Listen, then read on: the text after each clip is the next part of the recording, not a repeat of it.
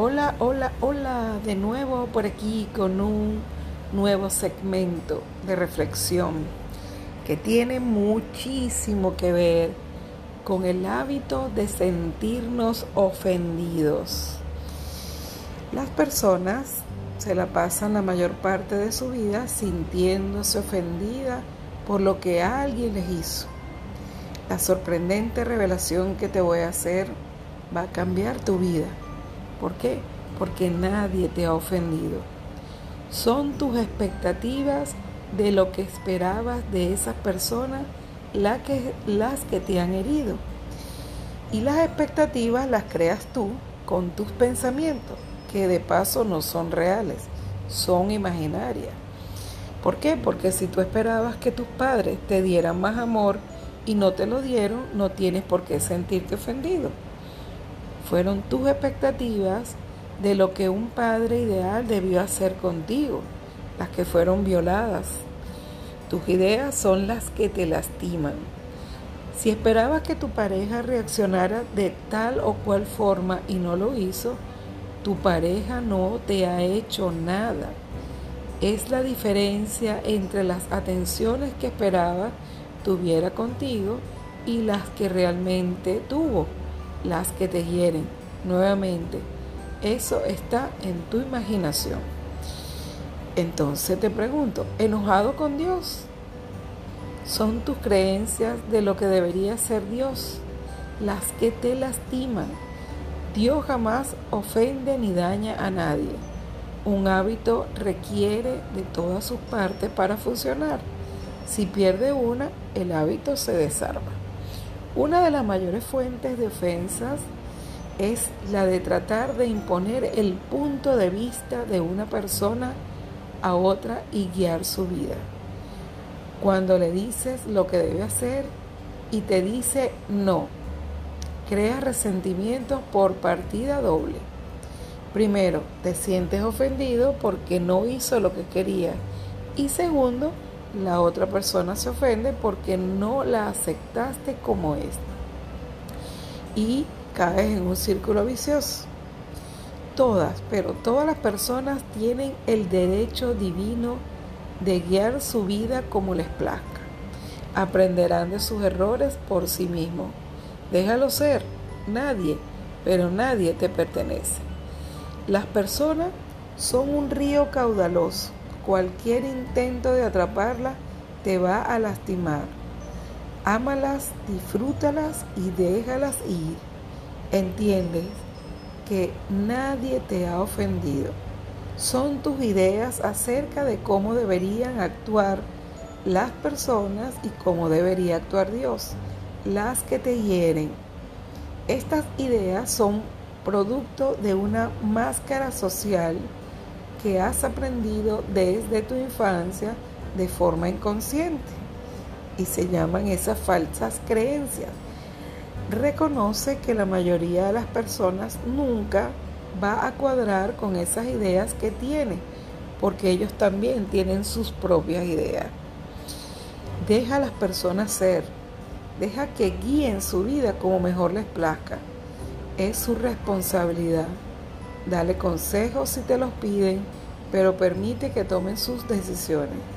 Es su derecho divino por nacimiento y se llama el libre albedrío y la libertad. Nadie, pero nadie te pertenece, ni tus padres, ni tus amigos, ni la pareja, ni tus hijos. Todos formamos parte del engranaje de la naturaleza. Deja fluir las cosas sin resistirte a ellas Vive y deja vivir. Deja de pensar demasiado. Ábrete a la posibilidad de nuevas experiencias. No utilices tu inventario. Abre los ojos y observa el fluir de la vida como es. Cuando limpias tu visión de lentes oscuros y te los quitas, el resultado es la limpieza de la visión. La perfección no existe ni el padre amigo, ni la pareja, ni parejas perfectas, ni el hijo perfecto. Es un concepto creado por la mente humana que a un nivel intelectual puedes comprender, pero en la realidad no existe, porque es un concepto imaginario. Un bosque perfecto serían puros árboles, sol, no bichos, no culebras, no dragones. Eso existe. No. Para un pez el mar perfecto sería aquel donde no hay depredadores. ¿Existe? No, no existe. Y así vamos por la vida en una comunidad si todas las personas fueran perfectas. Fuera maravilloso, pero no es verdad, no existe. Solo a un nivel intelectual, en la realidad, jamás va a existir. Naturalmente, al pez solo le queda disfrutar de la realidad. Cualquier frustración de que el mar no es como quiere que sea, no tiene sentido. Deja de resistirte a que las personas no son como quieres o no piensan como tú. Acepta a la persona como el pez acepta al mar y ámalas como son. Disfruta la vida. La vida real es más hermosa y excitante que cualquier idea que tienes del mundo. Me complacerá decírtelo por experiencia.